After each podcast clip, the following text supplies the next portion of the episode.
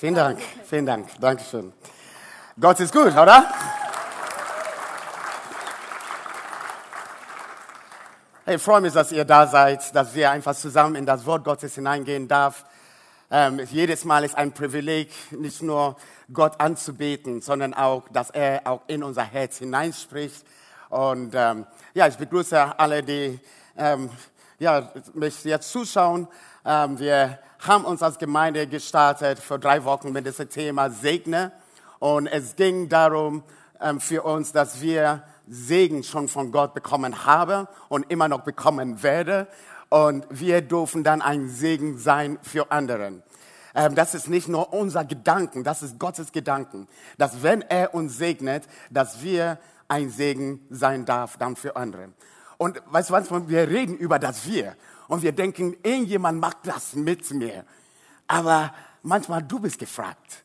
Du bist gefragt, ein Segen zu sein. Und wenn du alleine bist, ist es schwer zu wissen, wie kann ich das umsetzen. Und deswegen kamen wir zu diesem ähm, Gedanken Segne. Und jedes ähm, Buchstabe hat eine Bedeutung. Wir haben dann gestartet mit S und das ist der Bedeutung, wir starten mit Gebet. Wenn du ähm, neu hier bist, deswegen sage ich das ja, dass du mitgenommen bist, starte mit Gebet. Das ist der erste Ort, wo wir anfangen, Menschen zu segnen. Wir beten für sie. Wir haben einen Namen aufgeschrieben und einige beten für diese Person bis heute. Und wir haben gesagt, es, es endet nicht nur mit Gebet, sondern wir wollen auch zuhören. Leute, das ist herausfordernd zuzuhören. Ähm, weil wir wissen, dass wenn die Person redet, dann wir reden auch in unseren Gedanken. Aber wir haben gesagt, hey, Ruhe, zuhören. Und manchmal durch Zuhören gibt Gott auch Impulse, wie wir der Person weiter begegnen und helfen kann. Und letzte Woche sprachen wir über gemeinsam Essen. Ich habe euch gesagt, diese Predigt wird gut. Ja, Pastor Matthias hat das gehalten. Ja, Essen hat sehr viele Komponenten ähm, und da ist sehr viel mit Essen in die Bibel zu lesen. Und Jesus selbst tat die drei Sachen, die wir ähm, durchgenommen haben in die letzten drei Wochen. Er ist die Person, der gestartet hat, für uns zu beten, obwohl wir ihn gar nicht kannten. Er war die Person, der bereit war und immer noch ist, uns zuzuhören. Leute, wenn wir in der Not sind, manchmal wir rufen zu Mama, zu Papa, zu der, aber Gott ist da, er will uns zuhören. Er ist der Person, der sein, sein Leib mit uns gebrochen hat. Er will unsere Nähe haben. Er ist nicht so ein Gott, der sagt, hey, mach mal, sondern er will mit uns Essen teilen und sein Wort, ja, der, die Bibel ist wie sein Essen, ist was er sagt, es sind Dinge, seine Gedanken und er will das nah in unser Leben hineinbringen. Deswegen sind einige von uns auch hier heute Morgen, weil wir wissen, hey, es ist gut auch von Jesus zu hören. Und heute geht es um Nächste Liebe praktisch. Wow. Nächste Liebe praktisch. Jetzt sind wir aber wirklich herausgefordert. Jetzt wird das wirklich praktisch. Wie kann ich jemand praktisch helfen? Manchmal wir blenden das bisschen aus durch ein heiliges Gebet. Wir beten für ihn, dass das klappt. Ähm, und das, da, da ist ein Raum dafür. Manchmal wir blenden das aus, weil wir denken, jemand anders soll ihm praktisch helfen. Und manchmal wir blenden das auch von unserem Leben aus, weil wir denken, hey, wir sind überfordert, wir können nicht alles. Und alle Gründe sind, sind berechtigt. Und dennoch, wenn wir über praktische Liebe, ähm, nächste Liebe praktisch reden, dann ist eine Gedanken, die uns betrifft, wo wir persönlich nächste Liebe praktisch leben darf. Und deswegen heute Morgen, lass uns unsere Gedanken zusammenbringen zu diesem Punkt. Was hat das mit meinem Leben zu tun? Nicht, was der braucht und der braucht, sondern was hat das mit meinem Leben zu tun? Wart ihr unterwegs, wo ihr selbst Hilfe bekommen habt? Jemand hat euch praktisch geholfen? Ja, zeig mal, zeig, zeig mal meine Hände. Aha, toll. Aber wart ihr auch unterwegs, wo wo ihr einfach einen Unterschied gemacht habt in jemands Leben. Ihr habt jemand praktisch geholfen. Ja, ja cool, coole Sache. Ich weiß, einige von euch haben Geschichte. Wir nehmen jetzt vier Minuten Zeit. Stehen mal alle zusammen auf mit mir. Kurz mal ausstrecken. Leute, ihr muss glücklich sein, dass ich sage nur ausstrecken. Ja, die Leute, die bei mir im Sport sind, die wissen, es geht nicht nur um ausstrecken, sondern das sind andere Dinge, äh, die wir da machen. Also ein bisschen ausstrecken, Leute, komm. Ja. Und dreh mal zu jemandem, die du hinter dir ist oder ein Freund, jemand, der neben dir steht. Und jetzt ist die Frage, wo hast du jemand praktisch geholfen? Oder wo hast du Selbsthilfe empfangen? Und wie ging's dir damit? Okay, was sind die Gefühle? 4, 3, 2, 1 und los geht's. Wir haben vier Minuten. Für die Leute, die uns noch zuschauen, ja, da laufen noch Gespräche hier ab und ähm, wir freuen uns einfach miteinander zu, ja, zu reden und einfach zu hören, was Gott in unser Leben bewegt hat und durch uns bewegt hat. Eine Bibelstelle, die uns bewegen würde, ist in Markus 7. Markus 7. Und Jesus war unterwegs und dort wurde ein Mann zu ihm gebracht, der taub war und kaum reden konnte. Man bat Jesus, den Mann die Hände aufzulegen und ihn zu heilen. Jesus führte den Kranken von der Menge, Menge weg. Er legte seine Finger in die Ohren des Mannes, berührte diese Zunge mit Speichel, ja, ja, sah auf zum Himmel, seufzte und sagte, Vater, das heißt, öffne dich. Im selben Augenblick wurde dem Taubstummen die Ohren geöffnet und die Zungen gelöst, so dass er wieder hören und normal sprechen konnte. Jesus verbot die Leute darüber zu reden, aber je mehr er das untersagte, desto mehr erzählte sie alles herum. Denn für die Leute war es einfach unfassbar, was da geschah. Die sagten, es ist ein, einfach großartig, was er tut. Und sogar die Tauben können, ähm, können hören und die Stimmen konnten sprechen. Heftige ähm, Geschichte, die Markus uns berichtet. Und wir merken hier in dieser Bibelstelle, wie Jesus Menschen geholfen hat. Er hat unterschiedliche Formen genommen. Aber in diese Bibelstelle werden wir hineingehen, um mal zu überlegen, wie hat er Menschen praktisch geholfen. Ähm, in, in meinem Leben habe ich auch ein, jemand gehabt, die mich wirklich praktisch geholfen hat, die bis heute einen Einfluss hat über mein, über mein Leben. Das war nicht so eine gute Zeit in meinem Leben. Das war eine Zeit, wo ich in einer Beziehungskrise war. Ähm, ich war gerade vier, fünf Jahre hier in Deutschland und ähm, ich habe gedacht, hey, ich hau einfach ab von Hamburg, ich gehe irgendwo in die Schweiz, ich beginne ein neues Leben, vielleicht eine neue Frau kennenzulernen, wer mich schlägt. Ähm, übrigens, ich habe von dieser Entscheidung gemerkt, das war falsch. Ja? Einfach von einer Beziehung zueinander zu gehen, wenn du keine Heilung hast, ist gefährlich. Ja, wenn du verletzt bist, dann du wirst immer Menschen verletzen. Ähm, möge Gott unser Herz bewahren davon. Aber da, damals habe ich gedacht, gut, ich, ich mache das. Und diese Mädel, die ich kennengelernt ha habe, hat mir irgendwann beigebracht, wie ich meine Steuersachen machen muss. Ja, ich weiß, ihr Deutschen sagt, ja, ja, klar, das ist einfach. Für mich habe ich nie davon gehört, Leute. Okay, ich hatte nie davon gehört und ich habe das nie gemacht und mir war das auch total egal, ob ich das habe oder nicht habe. Aber sie war eine Geschäftsfrau. Und deswegen, sie saß mit mir hin und sie sagte, hey, so macht man das. Hey, du musst das hier einordnen. Du musst einen Ordner haben. Sag, Ordner? Okay, ich hatte nur eine Schublade. Ähm, aber sie brachte mir Sachen bei. Okay, und seit, seitdem versuche ich immer wieder das zu machen. Mittlerweile ist viel zu viel. Ich habe jemanden, der das dann managt, ein bisschen für, für mich.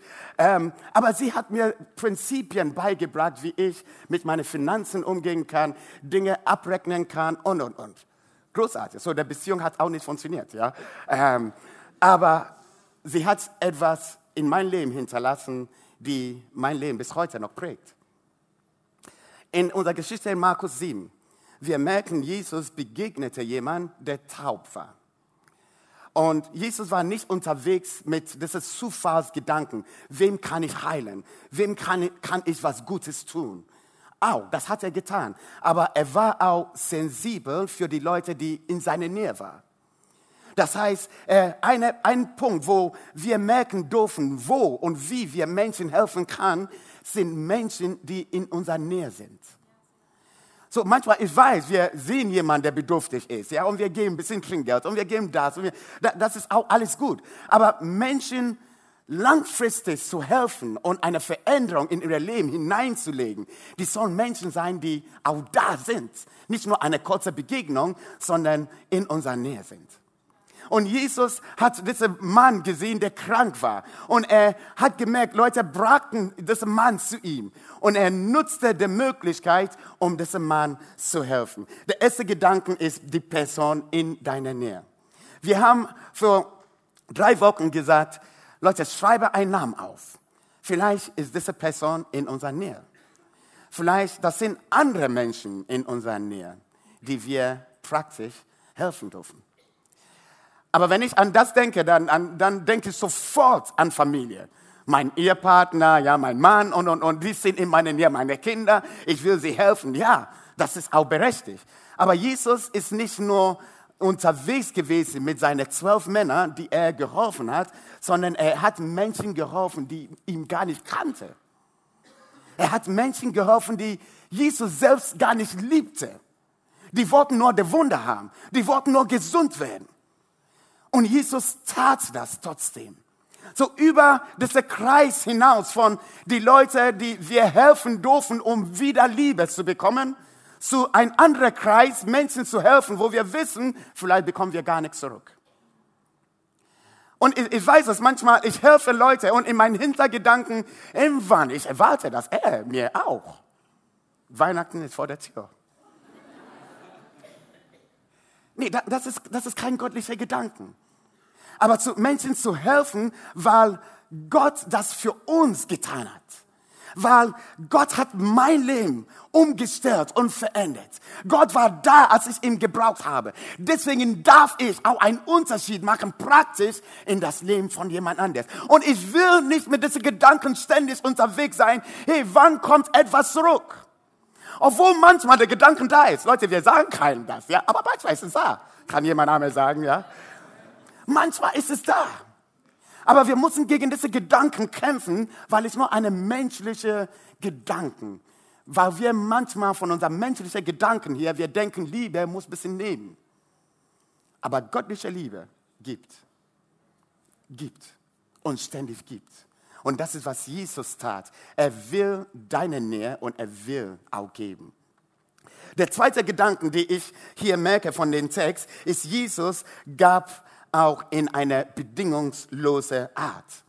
Er gab nicht, weil der Person gut war, nicht weil er gemerkt hat, hey, der, der, der Person soll erstmal wissen, wer er ist, was er in der Alten Testament ist. Und nee, nee, nee, er, er sagte, hey, du bist jetzt bedürftig und ich sehe mich in eine Position, um etwas zu bewegen, um zu verändern in deinem Leben. Und deswegen, das war bedingungslos. Nicht erstmal A, 2, 3, ja, A, B, A, B, C oder so, sondern ich tue das, weil ich das kann.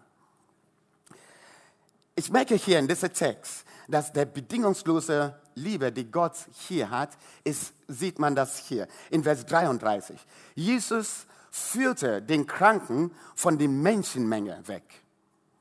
Erstmal, wenn du das hörst, du denkst in dieser Szene, da waren eine Menschenmenge da. Jesus war da und dann kam dieser kranke Mensch zu ihm. Und eigentlich, Jesus könnte sagen, hey, komm Leute, ich will euch zeigen, wie ich dieser Person geholfen habe. Ich will alle Leute, hey, guck mal, ich, ich werde gleich meinen Finger da rein tun. Seht ihr, seht ihr? Das hat er gar nicht getan. Er nahm ihn zur Seite. Man muss das Szene merken. Es ist wie einer Jesus, der kein Show braucht. Kein Kompliment braucht von jemand. Kein, kein, hey, du hast das gut gemacht. Oh, toll, nee. Er, er sagte, hey, das ist okay, komm, komm zur Seite. Und deswegen am Ende des Textes, er verbot die Leute darüber zu reden. Weil er wollte nicht jetzt bla bla bla über, über was er tut, sondern er wollte so persönlich in das Leben von dieser Person eingreifen. Wir merken, dass wenn wir von einem Gott reden, der groß ist und die ganze Welt retten kann, er ist immer noch so persönlich. Leute, wenn er der Nähe sucht, dann er will der Nähe von dir haben.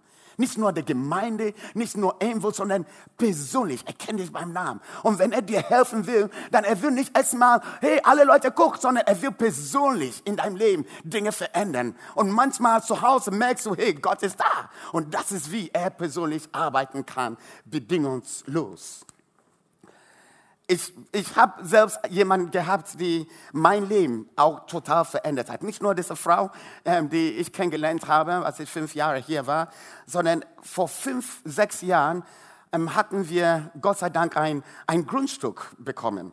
Nicht geschenkt, so, wir mussten das kaufen. Ähm, einige Leute sagen, gib mir die Nummer von der Person. Nein, ich muss das, wir mussten das kaufen. Aber der Haken dabei war, ich könnte das nur kaufen, wenn ich zeigen kann, dass ich bauen will. Das heißt, ich musste ein Bauunternehmen beauftragen, das unterschreiben und daraufhin kann ich dann die Grundstück bekommen. Ich hatte vier Wochen. Du kannst mir vorstellen, ja, oh, Panikattacke. Gott, ist das ein Geschenk von dir? Ja, ich und meine fünf Kinder, wir wussten genau, wo wir gewohnt haben. Hier oben war viel zu klein. Wir brauchten einen anderen Ort. Und dann war das Grundstück da, aber mit so einer Bedingung. Und ich dachte, Gott, was willst du hier tun? Und dann irgendwann war ich hier nach dem Gottesdienst. Ähm, Josie, meine Frau und ich sind dann nach Stelle gefahren. In Stelle ist ein riesiger Park mit Musterhäusern. Wir haben gedacht, es schadet nichts, einfach zu träumen über wie dein Haus sein kann, obwohl du kein Geld hast. Und, und deswegen sind wir da, da reingefahren und wir haben dann versucht, mit den Verkäufer zu reden. So in jedem Haus ist ein Firma, ja, und du kannst dann mit dem Verkäufer darüber reden, was du willst und wie viel du zahlen musst und, und, und. Und wir hatten dann vier Gespräche gehabt, unterschiedliche Unternehmer. Und bei jeder von den vier, die haben gesagt, mit dein Geld, nein mit deinem Geld? Nein, vergiss es. Vergiss es. So manchmal, da, da, waren Leute, die haben uns von oben nach unten geguckt. Und ich sagte, ja, da, ich bin das, ja, ich will das. Ja, so, wie, denkst du? Und so frustriert waren wir. Wir saßen dann danach im Auto und wir haben gesagt, gut, wir fahren zurück nach Hamburg. Und unterwegs raus aus diesem Park war ein Haus, da, das stand so drauf, Luxhaus. Und so sah das aus, so Luxus und boah, toll. Und ich dachte, da soll ich reingehen. Josie sagte, come on, Victor. Sogar die anderen Häuser hast du, haben wir keine Kohle. Und du gehst jetzt in ein Luxhaus. Ich sage, komm, wir haben ein bisschen Zeit, lass uns mal reingehen. Und so gingen wir dann da rein. Und so sah das Haus auch aus. Da war da drin auch eine Galerie. Habt ihr so eine Vorstellung? Ja? Du kommst in ein Haus hinein und ist alles hoch und da ist eine Galerie, wo die Schlafzimmer oben sind. So sah das Haus aus. Und ich dachte, wow. Der Verkäufer war im Gespräch und ähm, Josie hat so eine Sensibilität auch. Ja? Sie, sie sagt, hey, komm, lass, lass uns einfach nach, nach Hause gehen. Ähm, er will keine Zeit für uns haben. Und ich habe gesagt, komm, lass uns mal ein bisschen bleiben und gucken, was er sagt. Und nach einigen Minuten hat der Verkäufer seinen Kunden dann verabschiedet und er drehte sich zu uns. Und ähm, wir haben mit unserer sitzenden Stimme nach den vier Gesprächen gesagt, ja, wir wollen ein kleines Haus bauen ähm, wir haben fünf Kinder, aber wir wollen nicht so groß, so was Kleines. Und er schaute uns an und die erste Frage, die er uns gestellt hat, war, wollt ihr einen Kaffee trinken? Moment, Josie guckte mich an. Keiner von den anderen Verkäufern hat uns sogar gesagt, setz mal hin. Ja, nein. Wir waren alle in stehen Gespräche. Er sagte, wollt ihr einen Kaffee? Und wir haben gesagt, ja, ja, ja. Und wir saßen hin. Wir saßen mit, mit, mit ihm und wir haben angefangen zu reden. Und Leute, ich hatte so einen kleinen Glaube. Ich meine, wenn vier Profis dir schon gesagt haben, es geht nicht, dann du weißt ja, es geht nicht. Und deswegen, ich habe nur gesagt, hey, gib mir nur was Kleines. Wenn es kein Keller, nur zwei Zimmer, das reicht für die fünf Kinder. Ähm, ich bin Afrikaner, alles geht. Sag, sag mir, was da geht. Ja, Heilsohn, nee, ich brauche keinen Heilsohn. Ja, so. Ähm, und so habe ich angefangen zu reden mit ihm. Und er hat mehr draufgepackt. Ja, er sagte, nee, du musst jetzt Energiesparenhaus beim, beim bauen. Und mit Dreifachfenster. Ich sage, Dreifachfenster? Gib mir ein zwei. Ja, so, er, er, hat alles noch mehr gemacht. Und ich sagte, oh, wow, wenn er nur wusste, wie viel ich geben kann. Wie viel ich zahlen kann. Und am Ende, fast am Ende von das Gespräch, er sagte, ja, ich werde alles für euch berechnen. Aber wichtig ist, dass du mit ein Eigenkapital, Eigenanteil reinkommst. Eigenanteil. Ich sagte, du, ich habe keine Zeit. So eigene Leistung hatte das genannt. So, dass du zum Beispiel der Fliesen selbst magst. Ist er Fliesen? Ich Fliesen? Nein, geht, geht gar nicht. Ja, so was anderes in das Haus und dann wäre das günstiger für dich. Und ich sagte, hey, ich, hab, ich bin kein Handwerker und ich habe keine Zeit, um das zu machen. Und er sagte, was machst du beruflich? Und ich sagte, ich bin Pastor. Und dann sagte er, Halleluja! Wirklich, nicht, nicht übertrieben, mit Hände hoch, weißt du, und ich denke, wow. Und dann, der, das Gespräch ging noch eineinhalb Stunden weiter, wo wir über andere Themen, weil er war schon mal hier in der Kirche. Ja. Und jetzt kam ein, eine Sache, die wirklich bewegend war. Normalerweise der Verkäufer muss das verkaufen, wo das von der Firma, die er dann vertritt. Und er wusste genau von unser Geld, was wir hatten, das wird niemals mit dieser Firma möglich. Aber er wusste von einer anderen Firma. Und er ist in seine Tasche reingegangen und er hat dann einen ganz anderen Katalog von uns rausgeholt. Das war nicht auf sein Programm. Und er sagte, mit dieser Firma könnt ihr bauen. Ich bin noch nicht mal in dieser Firma, aber ich berechne alles für euch. Victor, ich berechne sogar eure ganze Finanzierung. Und deswegen lass uns mal einen Termin machen. Wir gehen dann wieder zur Bank und wir reden über die ganze Finanzierung. Hey Victor, ich kenne jemand anderes, der dir helfen werde, da und da. Und dieser Mann, ohne ihn werde ich heute nicht in so ein Haus leben können. Ein Engel zu richtiger Zeitpunkt. Praktische Hilfe. Praktische Hilfe. Und Leute, ich dachte, wenn er sowas macht, geht sein Honorar nach oben. Nein. Bedingungslos war das. Er hat nicht etwas von mir verlangt. Er wusste, jeder extra Mal, die er gehen werde. Er, er, wohnt in Buchhaus. Er musste hier nach Hamburg fahren, mit mir zu einem Bank gehen. Das gehörte nicht in sein Programm. Aber er tat das, weil er wusste, Gott kann ihn gebrauchen, um mein Leben und meine Familie zu verändern. Und ich glaube, dass Gott dich gebrauchen kann, ein Leben zu verändern, ganz praktisch. Bedingungslos. Keine andere Person wird dich bezahlen dafür. Keine andere Person wird das sogar sehen, was du tust. Aber du weißt genau, du kannst das tun, weil Gott das für dich getan hat. Bedingungslos. Kann jemand Amen sagen? Ein nächster Punkt, den ich hier merke in diesem Text, war, Jesus hat auch ein, ein Prozess genommen. Er hat erstmal die Finger in sein Ohren reingetan. Und er hat, das, äh, ich wage das nicht zu sagen, aber hygienisch hier, keiner will das. Ich meine, wenn ich sage, ich bete für dich, aber erstmal, ihr werdet gleich nach Hause gehen, oder? So, ist irgendwie ein Prozess, den wir gar nicht mögen. Ist etwas, wo wir sagen, nein, nein, mach das anders.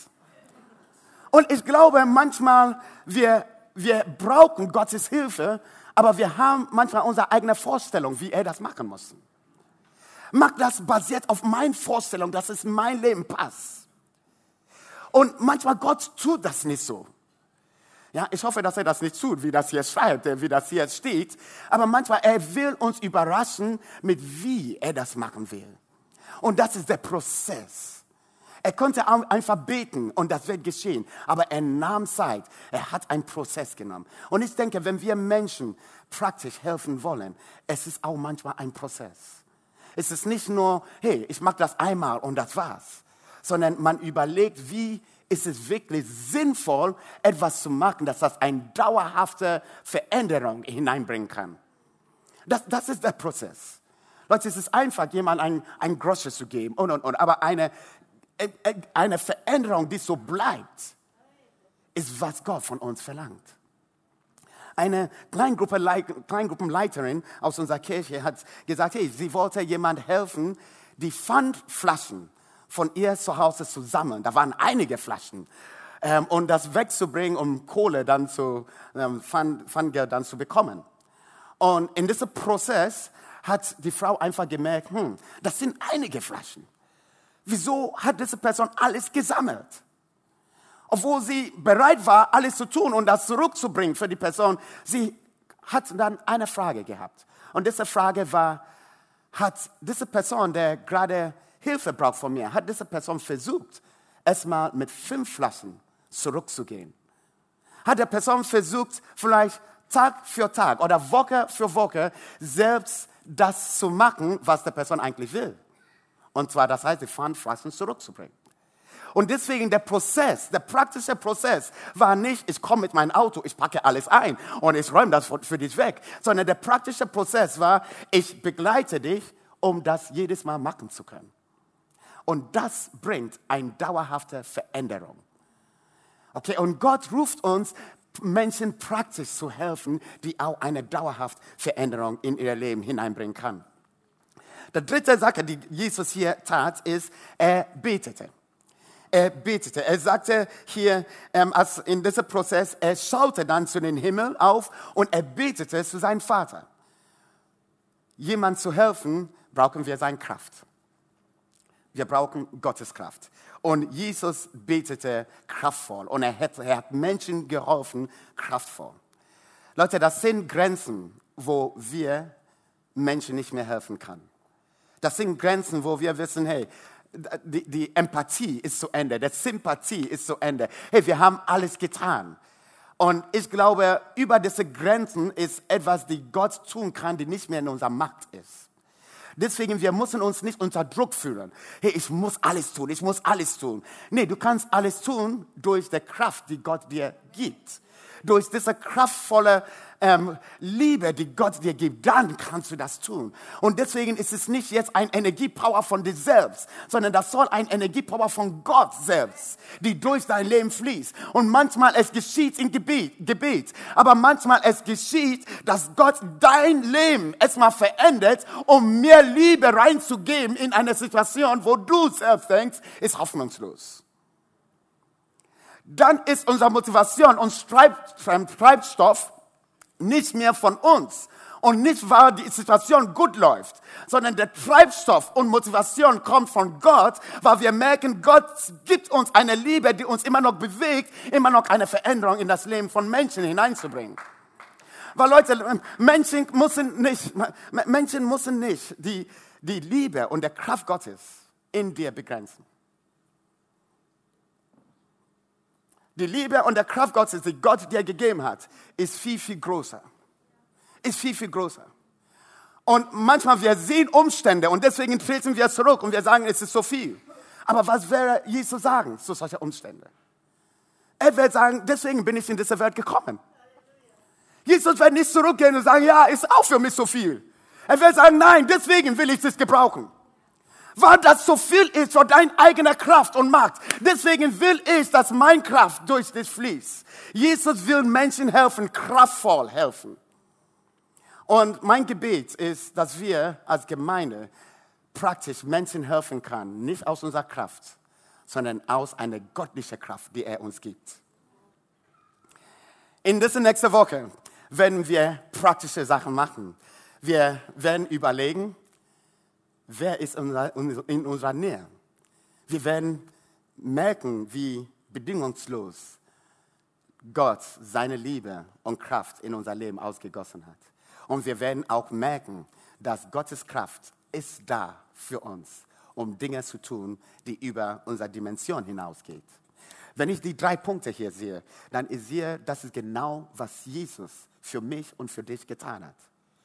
Jesus hat nicht nur von oben gesprochen und sagt, hey, Sünde, weg von dieser Erde. Er kam in unserer Nähe. Er kam auf diese Erde. Er kam in deine Nähe. Du denkst, Jesus hasst der Sünde, aber er kam, weil er die Sünde wegnehmen wollte. Und er tat das bedingungslos. In dem Punkt, wo du ihn gar nicht kanntest. Du warst gar nicht da, du hast das noch nicht mal kapiert, dass du sogar eine Sünder bist. Aber Jesus tat das, er starb am Kreuz, bedingungslos. Und seine Spezialität ist, uns Kraft zu geben. Neues Leben. Manchmal die Christen reden davon, neues Leben. Und wir haben die Täuflinge gesehen, neues Leben. Das ist, was er tun will. Das ist, was er tun will. Wir haben etwas Praktisches für euch, auch heute Nachmittag, während hier das Gebäude verlässt. Das sind zwei Pinnwände im Foyer. Genau, wenn du hier rausgehst auf die rechte Seite. Auf ein Pinnwand ist die Frage, was willst du geben? Praktisch geben. Weil ich glaube, die Person, die gerade dein Nachbar war, vielleicht die Person braucht eine Unterstützung, wie ich mit meinen Steuer und der, der, der Person, der mir geholfen hat mit den ganzen Verträgen. Aber da ist manchmal keine Plattform, dass wir überhaupt davon wissen, was die andere braucht. Und ich weiß, das sind Menschen hier, die haben eine Möglichkeit, etwas zu geben. Und ihr könnt ein Sätze nehmen, das darauf schreiben, hey, ich kann dir helfen mit deiner Steuer, hey, ich kann dir helfen, ein bisschen Sport zu machen, endlich, ja, so ähm, eine Stunde Sport. Oder jemand sagt es zu mir in der Woche, hey, ich kann jemand helfen, einfach Klavier zu spielen mit mir. 45 Minuten. Und wenn du das aufschreibst, schreibe einfach deinen Namen, Telefonnummer hinter das Zettel, ähm, auf der Pinnwand und dann wird jemand auf jeden Fall das mitnehmen und ihr geht dann in Kontakt miteinander. Ist es gut? Einige sagen, oh, wer wird mich anrufen? Hey, chill. Wir sind eine Familie, okay?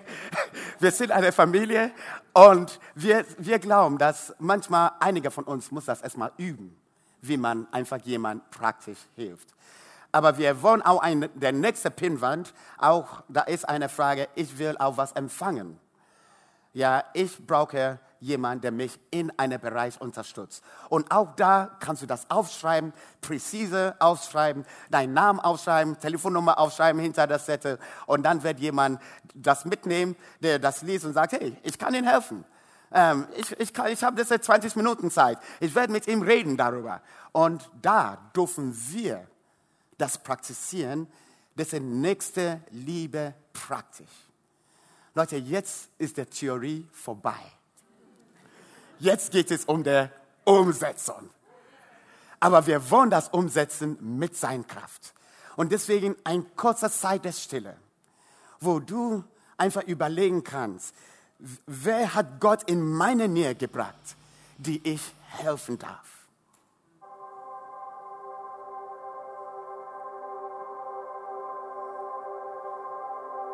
Und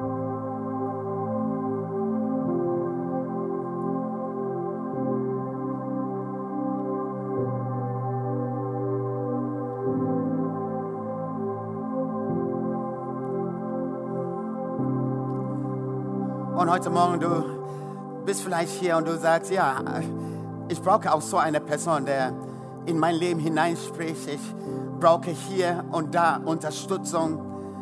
Hey, bring das einfach vor Gott. Bring das vor Gott. Weil der Moment, wo du das vor Gott bringst, du weißt nicht, was Gott hier in diesem Raum tut. Vielleicht bewegt er dein Gebet in das Herz von jemand.